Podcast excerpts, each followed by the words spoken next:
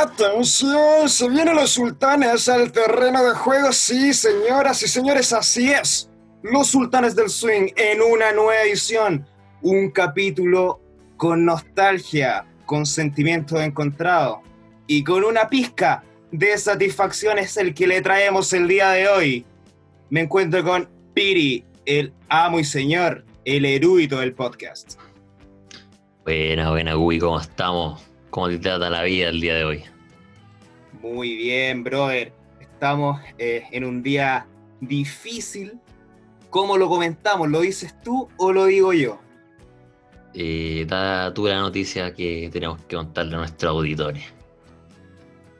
A nuestra audiencia le tenemos la noticia de que los sultanes del swing se acaba, señores, de manera rotunda. No, pero retornaremos. Se acaba tan solo la primera de temporada de muchas más que vienen. Cuando nadie nos tenía fe, ahí están ustedes para levantarnos, muchachos. Así que, término de temporada. Esto no es un hasta Dios, sino que un hasta pronto. Así dicen las lenguas. Piri, ¿qué vamos a tratar el día de hoy, por favor? Cuéntanos. Mira, Gaby, hoy día vamos a tratar un tema que eh, que a nosotros nos gusta bastante, que el tema de la música, de las bandas clásicas, y hoy una de las más influyentes de toda la historia, como lo fueron los Beatles. Hablaremos de su disolución, de qué provocó esto, cuándo fue, y cómo ha seguido rumbo de la banda después de, esta disolución del grupo. Perfecto, brother. Para contextualizar a la gente que se interiorice un poco más en lo que es eh, los Beatles, vamos a partir diciendo que es una, una fue una banda, porque ya está, se desintegró, cada artista siguió su rumbo. Esto fue una banda rock inglesa activa durante la década, la década del 60 y reconocida como la más exitosa comercialmente y la más alabada por la crítica en la historia de la música popular y de la música del rock por My Liverpool. Estuvo constituida desde 1962 por John Lennon, guitarrista y vocalista, Paul McCartney, bajo y vocalista también, George Harrison, guitarrista solista y también vocalista, y Ringo Starr, baterista y vocalista también, sí, una especie de One Direction, perdónenme la comparativa. Estos fueron los primeros boy band, por decirlo así. Efectivamente, brother. Así ¿Qué nos tienes pues. que contar sobre esta? Hoy día nos vamos a sentar más bien, esa era una contextualización, porque nos vamos a sentar en cómo se eh, dilucidó esta, esta anda? ¿Cómo se, se terminó? Eh, claro, este. Bueno, debido a toda esta fama y, éxito que tuvo la banda, fue. hizo que la disolución de, los Beatles fuera una hecatombe, una destrucción total. Entonces, esto ocurrió el 10 de abril de 1970, hace un poco más de 50 años, y se dio a conocer públicamente eh, cuando Paul McCartney anunció su salida de la banda. Eh, ese mismo día, el 10 de abril del 70, eh, el Daily Mirror, un periódico sensacionalista de Inglaterra, tenía en su portada el titular eh, Paul abandona los Beatles. Así es, así es como la banda más importante de la historia llegaba a su fin. ¿Cómo, ¿Qué te parece esto? ¿Cómo, ¿Cómo crees que se lo tomó la gente de esa época que, donde podría decir que había una Beatlemanía? La Beatlemanía, justo eso es lo que yo iba a mencionar. El apodo que se le otorgó a esta, a esta banda que trascendió a lo largo del mundo. Una noticia que en esa época debe haber sido muy dura. Si yo hubiera sido de aquel entonces, me hubiera pegado muy fuerte porque me gusta mucho la banda.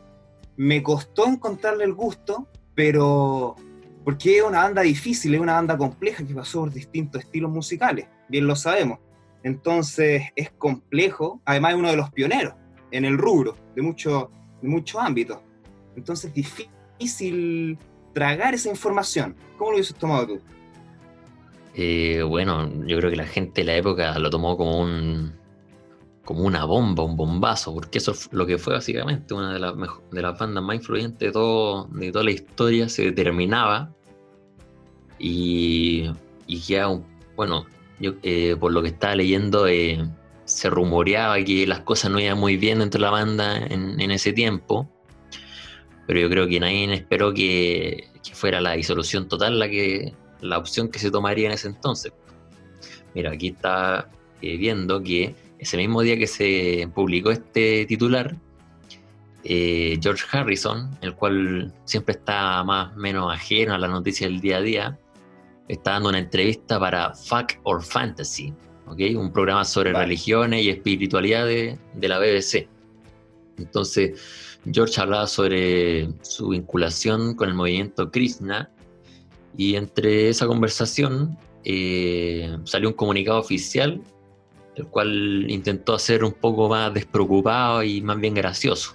El comunicado decía lo siguiente, ya llegó la primavera y mañana el Leeds juega contra el Chelsea y Ringo, John, George y Paul están vivos, bien y llenos de esperanza. El mundo sigue andando y también ustedes y nosotros. El momento para preocuparse será cuando el mundo pare, no antes. Hasta que eso pase, los Bills están vivos y bien. Y la música sigue soñando. Así como Derek Taylor, el jefe de prensa del grupo, repartía este comunicado entre los periodistas mientras, eh, mientras ocurría todo esto, este revuelo por la noticia. Oye, qué complejo lo que, lo que mencionas. Quisieron darle un toque quizás más humorístico a la noticia, quisieron maquillarla para que no fuera tan impactante al momento de, oírla y terminó siendo todo lo contrario, generando más polémica de la que, de la que ya había generado. Claro, es que estos Beatles siempre tomaban todo un poco a la ligera, con sus frases media irónicas. Pero, pero bueno, como decíamos, esto se fue dando un tiempo atrás. Eh,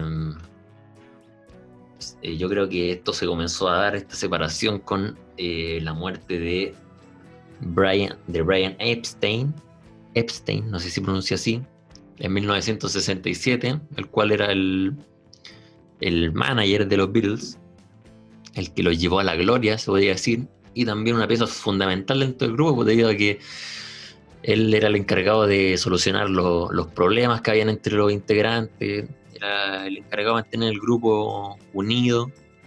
Entonces la muerte de él eh, por sobredosis de droga eh, causó bastantes estragos en la, en la banda, sobre todo en, John Lennon, que era el más cercano a él. Mira, Piri, hay varias, eh, se especula se especulan muchas cosas de lo que fue la disolución de la banda por completo, como la que mencionas de la muerte del manager, o de la, salida de Paul McCartney, que ya fue la que saturó todo. O también se menciona también el, la relación entre John Lennon y, y Yoko Ono. ¿Conoces a Yoko Ono tú? Así es. Eh, artista que, que llegó a la vida de, de John Lennon cuando se había divorciado eh, recientemente de su, de su ex esposa, con la cual tuvo un hijo. Y bueno, como tú decías, Yoko Ono eh, no cayó para nadie en el entorno de los Beatles.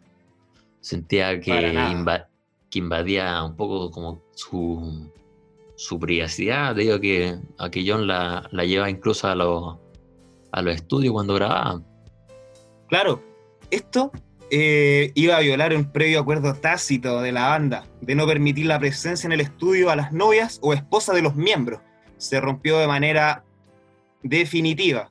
Sin embargo, como el capricho artístico de Lennon con Yoko Ono creció, él quiso que la presencia de ella fuese permitida en las grabaciones, con frecuencia.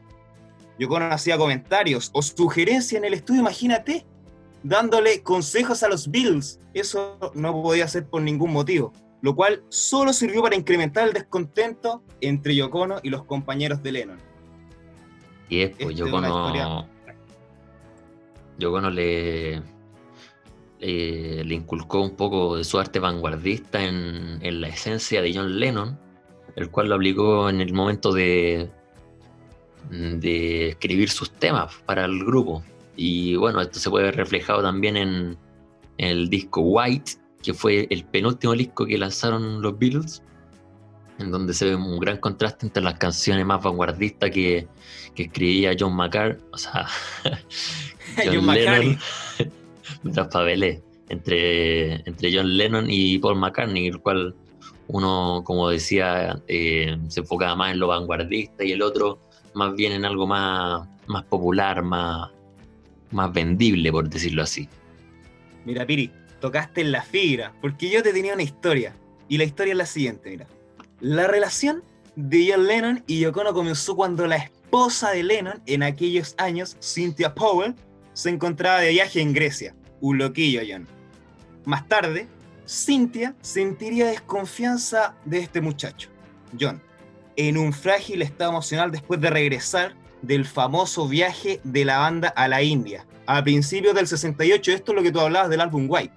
Está desilusionado y resentido, ya que Maharishi, Maharishi lo voy a describir a grandes rasgos, el gurú religioso de la India, fundador del movimiento Meditación Trascendental, con presencia en numerosos países de América, Europa y Asia. No había cumplido sus expectativas. Maharishi no había cumplido con las expectativas de John Lennon el consumo de drogas, el deterioro de su matrimonio y vida familiar, su identidad personal y función artística dentro de The Beatles fueron una fuente de descontento total. Buena historia. ¿eh? Así es, pues entonces eh, fueron varios los motivos que, que proporcionaron esta, este fin de la banda, pero el cual se puede ver muy reflejado en este último, o sea, penúltimo disco, en donde eh, como que cada uno iba por su cuenta. Eh, como contaba, eh, Paul con su lado más popular, John con un lado más progresista. en ese tiempo, George Harrison también estaba componiendo sus canciones para el disco. Entonces, como veían que cada uno tenía sus ideas tan distintas, Ringo también se, se, sentía un poco excluido y de hecho, se fue por algunas semanas a los estudios. Entonces las cosas estaban bastante complejas para el grupo eh, algunos años antes de que, se produjera la disolución final. Mira, un día antes de, esta publicación del Daily Mirror, eh, Paul McCartney le envió su disco solista a varios medios de comunicación con una entrevista impresa que le habían hecho le había pedido a Peter Brown, un empleado de Apple, que era la disquera de los Beatles, que le mandara eh, él las preguntas y Paul la respondía. Entonces, te quiero leer eh, la entrevista que, que, se escribió. claro que se escribió porque es muy reveladora para la disolución. Mira, dice. Procede. Eh, la primera pregunta dice: ¿Extraña a los otros Beatles o a George Martin, pensó en algún momento que sería bueno tenerlo acá un rato a Ringo y él respondió tajantemente no. Luego, ¿está planeando un nuevo disco o la grabación de algún tema con los Beatles? Nuevamente respondió no, a secas. Luego, ¿el álbum es el final de los Beatles? ¿Es el comienzo de su carrera como solista? A lo cual Paul responde, el tiempo dirá. Eh, pregunta muy, muy certera y, y, al grano, se podría decir. Y finalmente le pregunta, ¿el alejamiento de los Beatles es permanente o momentáneo? ¿Y por qué se dio? A lo cual Paul responde, diferencias personales, diferencias de negocio y diferencias musicales, pero sobre todo porque la paso mejor con mi familia. Temporario o permanente, de verdad no lo sé. Estas eran las respuestas que él tenía acerca de la banda, las cuales eh, no agradaron para nada a John Lennon. Mostraba un poco de, resentimiento, por decirlo de alguna manera. Claro, entonces ahí se, notaba la, tensión y, y básicamente la, eh, la cercanía de la banda. Pues, hay que pensar que esto era un, un, grupo de amigos que se comenzó, que comenzó a tocar eh, quizás por diversión y al final al verse en este gran éxito, eh, donde claro, también hay dinero en intermedio y fama, yo creo que a, todos se les ha subido un poco el ego. Y drogas. Y drogas que también. se caracterizaban por, por sus creaciones de álbumes basadas en, en ingerir distintos tipos de, de alucinógenos, como el LSD en el álbum Revolver. Claro, aparte tampoco, o sea, también estuvieron involucrados en varios problemas con la justicia debido a, posesión de droga, entonces también fue un tema para la banda. Y, bueno, también la, la de, de, Yoko al grupo, bueno, yo creo que el, el que más se sintió pasado a llegar fue McCartney en ese entonces, debido a que él era como la mano derecha de, de Lennon entonces, al verse reemplazado por esta, por esta chica, de, debe, ser, haber sentido un poco de celos, ¿no crees? ¿Qué te, te digo que ellos, si bien tenían una, ellos tenían un acuerdo tácito, como se mencionaba anteriormente, y no. Y yo lo rompió, no le importó nada, le importó un carajo. Él llevó a su, a su prometida, a su novia, a su andante, su boludo, no sé qué eran en ese entonces, la llevó y sin importarle el resto, no le consultó a sus compañeros. Y además cuando ésta les sugería cambios en sus temas, imagínate. Creo que influyó en, un, en una canción que se llama Revolution, y una, una mierda de tema. Para hacerte yo franco. Claro. Eh, y bueno, como decíamos, eh, uno de los últimos discos fue, o sea, en grabarse fue el White, sin embargo, no fue el último, sino que el último fue el It Be, el cual ya se había comenzado a grabar de antes, pero aún eh, faltaban algunos temas por grabarse. Cuando el grupo ya estaba más o menos disuelto, entonces, aparte que cada uno ya está eh, desarrollando proyectos personales, pero el público no podía pensar de que, de que se iban a, a como disolver. Entonces, eh, se seguían juntando para grabar eh, de repente había alguna discrepancia, faltaba algún integrante, tenía que grabar de menos, de menos.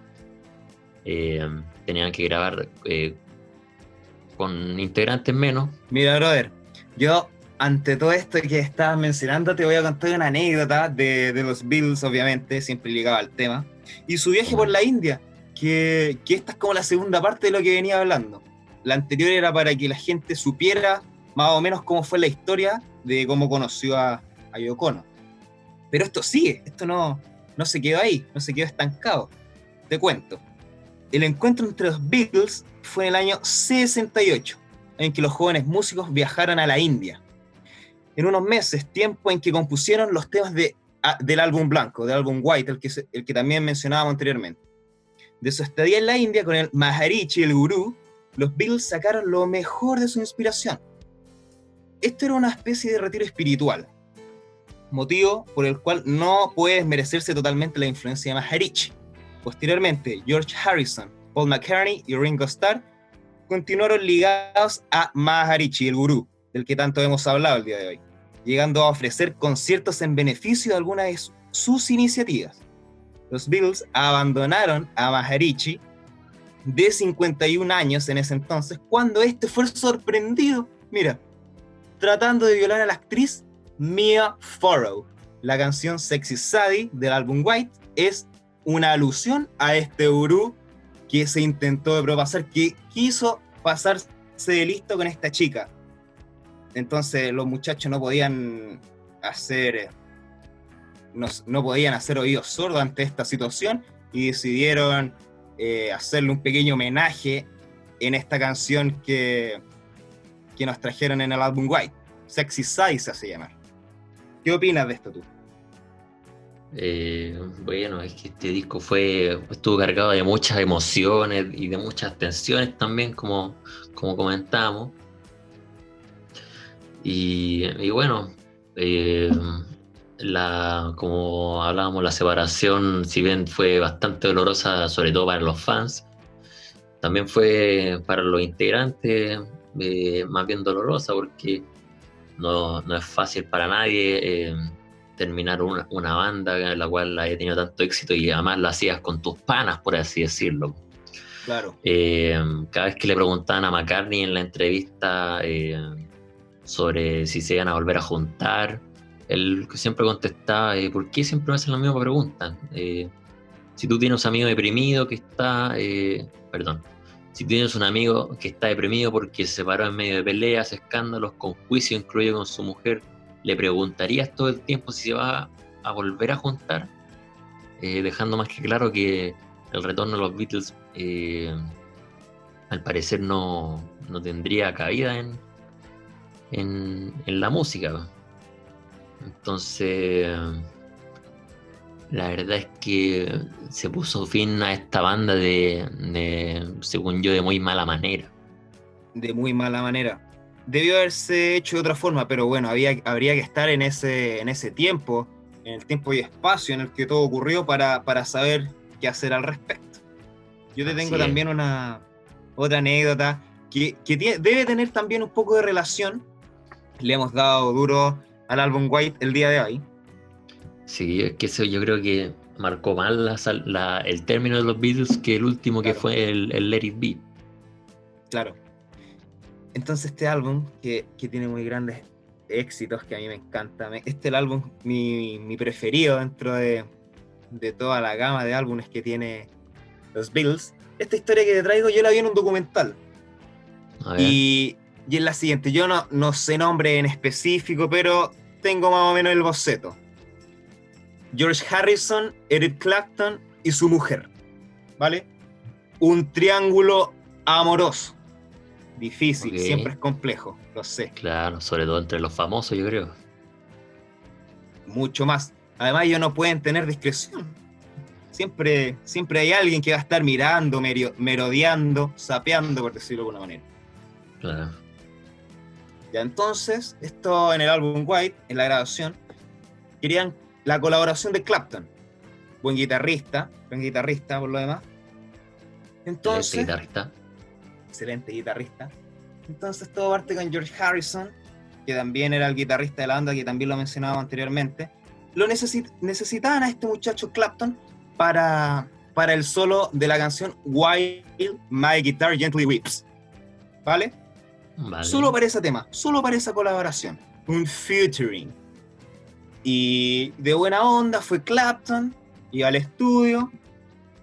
Eh, él sabía que George Harrison tenía, tenía a su mujer, a su señora, a su prometida. No me sé el nombre, como reiteraba anteriormente. Em, no me sé el nombre. Pero a Eric le gustaba un poco, le atraía a la señora de Harrison. Y es muy, es muy chistosa la historia porque graba el solo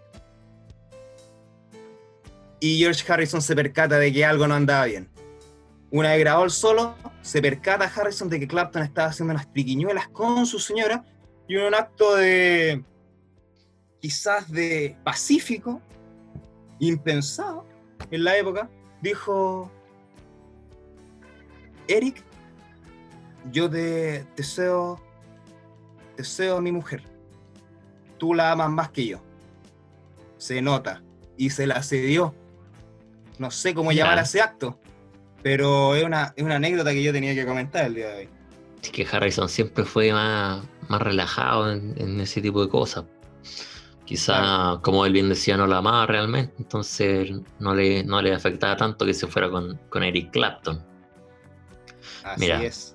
Así como tú me comentas una anécdota del disco White, yo te voy a comentar una de, la, de las últimas tensiones que, que tuvo la banda en el lanzamiento de, de Let It Be, del último disco. A ver. Eh, mira, John Lennon llamó a Phil Sector para que se sumara a su producción, ¿ok? Vale. El resultado fue en especial The Long and the Will Road. Este, cosa que a Paul McCartney le pareció un, un, ¿cómo se llama? un resultado desastroso pero el verdadero problema estuvo en, más bien en, su, en la fecha de lanzamiento de este, de este disco. Decía que los Beatles iban a poner el disco en, eh, en la calle el 24 de abril, pero Paul McCartney anunció su disco solista para una semana antes, el 17 de abril. Entonces George Harrison y John Lennon eh, mandaron a Ringo Starr, debido a que él, por sus características, era un poco más un poco más tranquilo, entonces él hacía un poco el papel que había dejado el, ex representante Jeff, Jeffrey Epstein, o sea, Brian Epstein. Jeffrey Epstein. Ese no tiene nada que ver en esta historia. Pizzagate. Bueno, entonces mandaron a Ringo para resolver los problemas con, con Paul McCartney y le pedía que postergara su, la salida de su disco solista eh, para un mes después de lanzado el, último disco de los Beatles. A lo que Paul reaccionó echándolo de su casa destempladamente al baterista. ¿Qué te parece? Y cuando eh, le contó esta situación a, a los otros, eh, Ringo los, convenció de, de, pasar para mayo el Let It y dejar que el disco de Paul saliera en abril nomás. Eh, entonces lo que no sabían ni tampoco suponían es que esa entrevista que acompañaba sobre el interno del vinilo sería interpretado todos como el anuncio de la disolución del grupo. Esa entrevista que, que, nombraba anteriormente. Claro, yo, a mí me parece, me parece muy llamativo que, que Paul siempre era como un confrontacional, era el muchacho que me parece, no sé, por lo que, por lo que hemos hablado, que era como el líder de la banda. Claro, como en la, después de la muerte de, Brian Epstein, que era el que un poco menos el líder se podría decir, porque era el que mediaba entre los integrantes. Eh, una vez que se murió, eh, comenzó esta batalla de ego que te decía entre quién asumía el liderazgo de la banda, que prácticamente se, disputaba entre, entre Lennon y McCartney. Entonces, finalmente eh, McCartney un poco se podría decir que quedó como líder de la banda y quizás por eso mismo Lennon comenzó a, a, dejarse llevar más por la, por la llegada de Yoko Ono eh, a, la, a, su obra, como decirlo, a, su, a sus temas que él componía, eh, lo dejaba que estuvieran más influenciados por ella también. Así es. Yoko Ono, esta artista conceptual japonesa, no sé si podríamos llamarle artista porque yo he escuchado algo de sus creaciones y son más que nada sonidos eh, de autos, de ruedas, conejos, son sonidos, un arte bastante particular. se destaca más por las artes plásticas. Así fue que también como se hizo conocida, así que eh, así con el tema de los Beatles y y en la misma sintonía nos vamos a escuchar un tema ahora a la pausa relacionado con esta banda, ¿no es así? Así es, el tema que le trae Los Sultanes es del álbum Abbey Road, estudio también, álbum y estudio en el que convivieron con Pink Floyd. ¿ah? Un datazo para que lo tengan en cuenta. Este tema se llama Here Comes the Sun, aquí en el sol. Vamos a ello.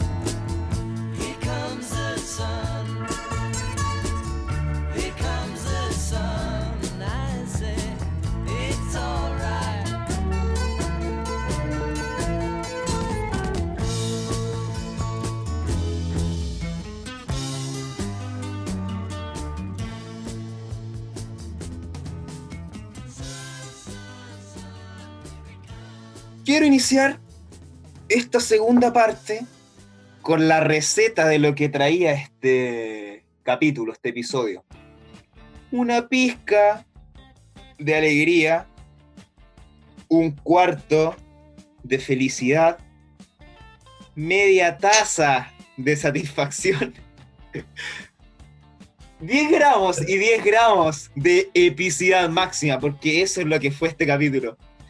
O sea. ¿De dónde este, saca todo este tipo de cosas? ¿Tú dónde, saca este tipo de receta?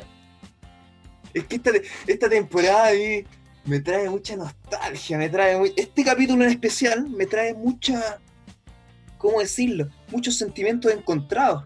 Nunca pensé que llegaría hasta, hasta este punto. Recuerdo muy bien cuando recién estaba iniciando el, el periodo de cuarentena y esto me ha ayudado bastante para, para poder solventar la situación y, y afrontar las cosas de mejor manera. Gracias al podcast se podría decir que yo pasé todos mis ramos. De no ser por el podcast yo me hubiera echado todo porque no hubiera tenido motivación, nada eh, del por qué vivir. Sí, es porque aparte los el Swing te están enseñando cosas nuevas cada día, entonces uno puede adquirir ese tipo de cosas y aplicarlas en distintos ámbitos de la vida, como pueden ser el estudio, con la familia, con los amigos, Claro, esto yo siempre lo implementé con, el estudio, lo complementé, mejor dicho. Claro, a mí yo me llegaron muchos comentarios y mucha gente lo escuchaba cuando hacía cosas, mientras cocinaba, mientras ordenaba sus cosas. Entonces, es una de las sensaciones más gratas que yo me llevo, que, que pudimos acompañar a, muchas personas eh, en estos tiempos de cuarentena, donde quizás no son muy fáciles las cosas, pero eh, por lo menos ya estamos en vistas de, un nuevo retorno a la normalidad, se podría decir así, ¿no? Pues esperemos que así sea. Claro, así es la, situación. Yo, como decía anteriormente, eh, en realidad todo esto se me, todo este proceso, todo este trayecto se me hizo bastante corto. No sé cómo pasó. Simplemente partí cuando ya estaba la, cuarentena recién iniciándose, imagínate, hasta ahora que ya llevamos un chingo de esta, esta mierda. Oye, ¿y cuál fue el episodio que más te gustó de los sultanes del swing? Mira, el episodio con el que yo me quedo, con el que yo, el que yo rescato, es el de. El de los muchachos de series y. Y un poquito de Yogo Bonito. ¿Y el tuyo? Fíjate que igual me quedaría con ese. Ese fue incluso el que más. El que más la pasé bien haciéndolo. Siempre es bueno, siempre es agradable tener una conversación amena con amigos de la infancia. Entonces, encuentro que ese, ese episodio fluyó bastante bien. Además, ese fue el episodio en el que alcanzamos el pic de sintonía, ¿no? Eh, claro, bueno, el pic lo alcanzamos en el primer episodio, pero yo creo que la gente se metía más a ese porque para cachar de qué iba este podcast más o menos.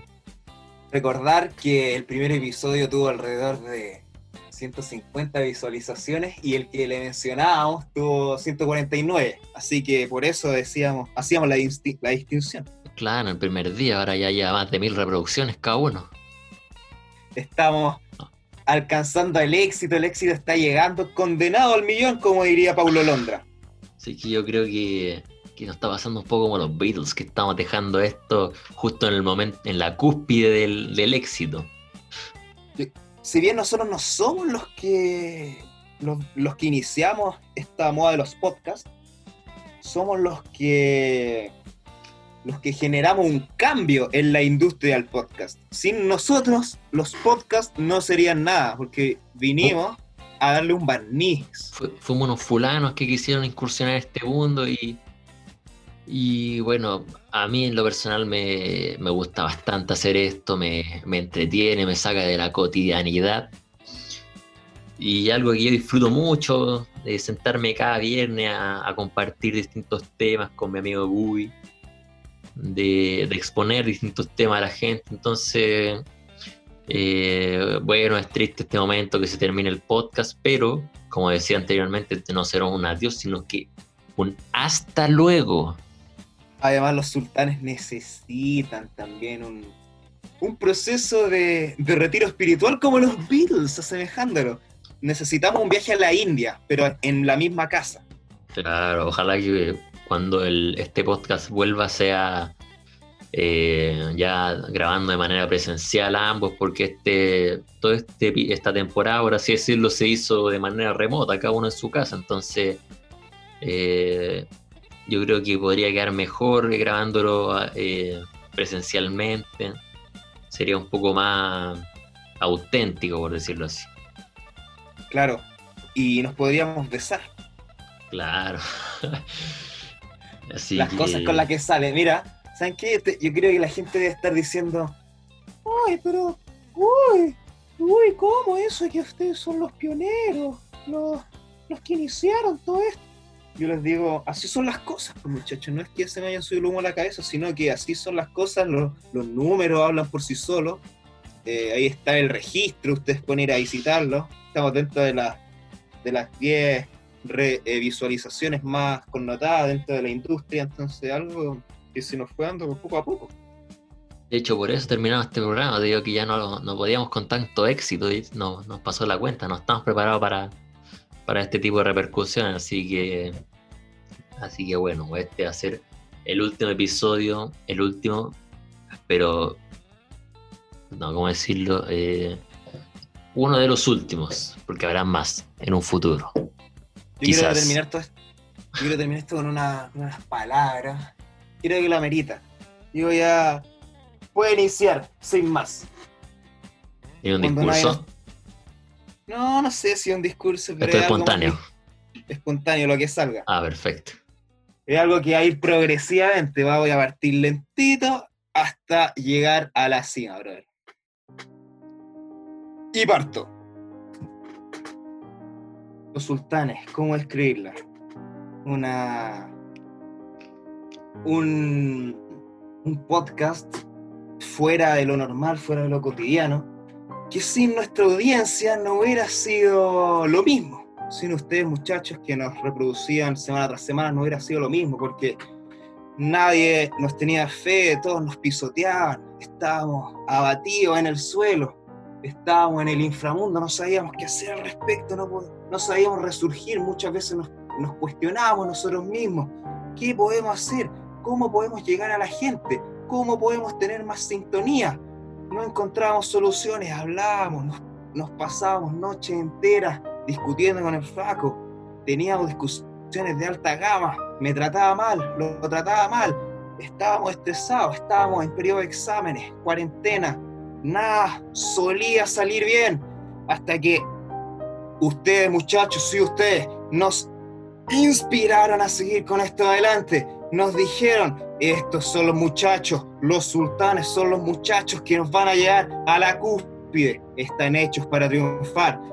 Están hechos para conquistar el Olimpo. Son los dioses, por favor. Llévennos información valiosa a nuestros oídos para que nosotros podamos seguir con nuestras vidas.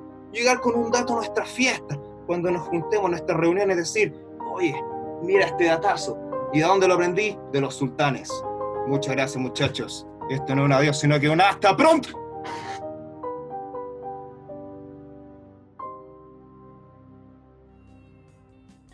Oye, me, conmoviste con tus palabras. Tú estás como para un, orador de charlas motivacionales, weón. Lo que pasa es que yo quiero ser un, un comentarista. Me estoy preparando cuando la ahogan en la Libertadores. Ah, qué agarrado entonces. Nunca. Me parece. No, así.